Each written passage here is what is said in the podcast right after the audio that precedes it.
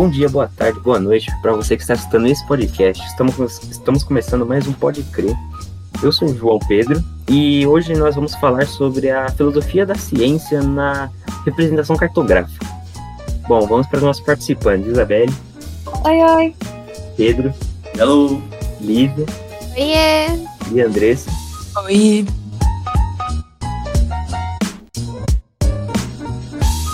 Representação cartográfica consiste em um, uma série, né, um conjunto de métodos e técnicas da cartografia que a gente utiliza para representar e comunicar informações geográficas, perdão, por meio de mapas, né? É verdade. E um dos primeiros passos para a gente representar essas, essas informações cartograficamente é através da elaboração de um mapa base. Esse mapa base ele precisa conter informações básicas do como hidrografia, sistema viário, é, hiposometria, elementos pontuais e outros, que são jogados importantes pelo mapeador e também vão auxiliar o leitor é, na leitura e interpretação do espaço através daquele mapa. O mapa base ele pode ser elaborado através de documentos base, como cartas topográficas e fotografias aéreas, que são os mais comuns atualmente.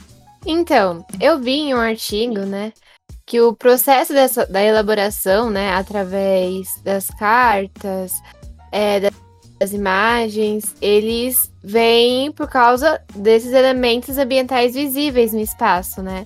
Principalmente pela transposição desses para o plano do papel, que seria uma redução generalizada do espaço que vai manter uma similaridade de proporções com o mundo real, né?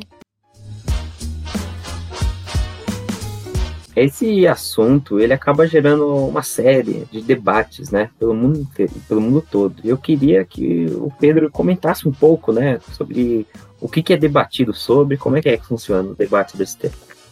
Eu acho interessante a gente começar esse debate, né, essa conversa, primeiramente trazendo de volta a concepção da realidade da, dos nossos ancestrais, né? Quer dizer, mesmo a gente vivendo nesse mundo com avanços científicos, tecnológicos, é, não é muito difícil a gente entender a condição de perplexidade dos nossos ancestrais, né? O mundo que eles viviam é tão complexo quanto o nosso. É, então a gente pode intuir que a, desde aquela época, do mesmo jeito que a gente busca novas informações, a cabeça das pessoas daquela época também procuravam conhecer o mundo onde habitavam. Com certeza.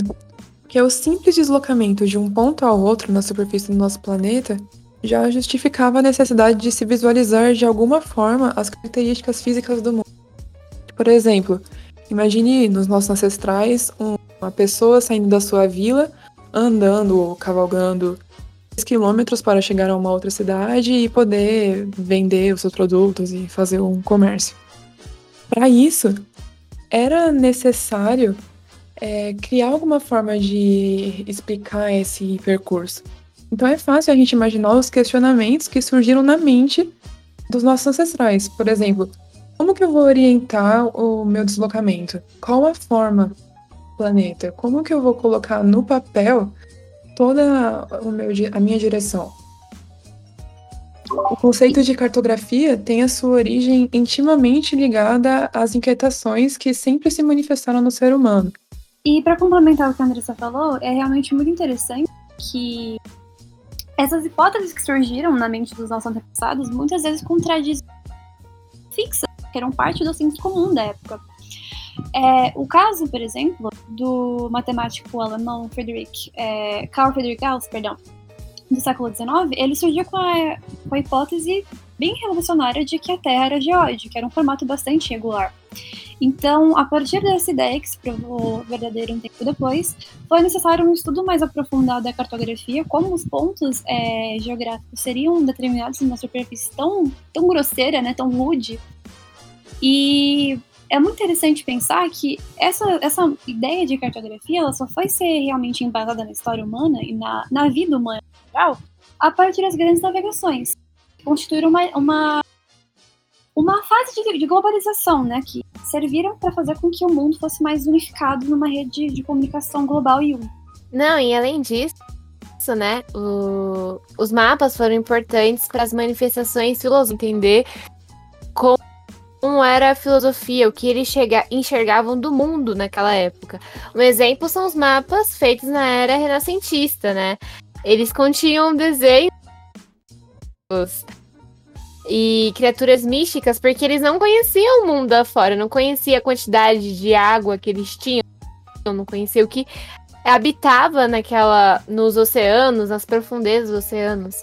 Além disso, é, as cartografias que foram dadas e criadas por Arno Peters e James Gall, eles exibiram uma situação de igualdade dos países que seriam subdesenvolvidos e desenvolvidos. Então a gente vê muito essa parte das manifestações filosóficas nesses mapas. Eles ajudam cada vez mais a entender como, como era antigamente, né? Na vida passada, vamos dizer assim.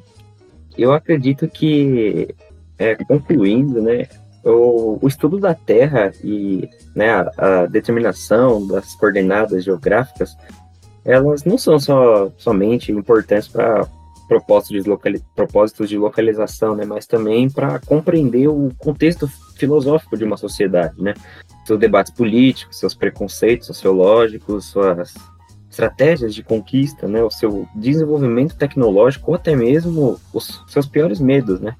E então, acho que, acredito que basta um mapa para a gente entender o mundo e a mente de seus habitantes. Concordo. Concordo.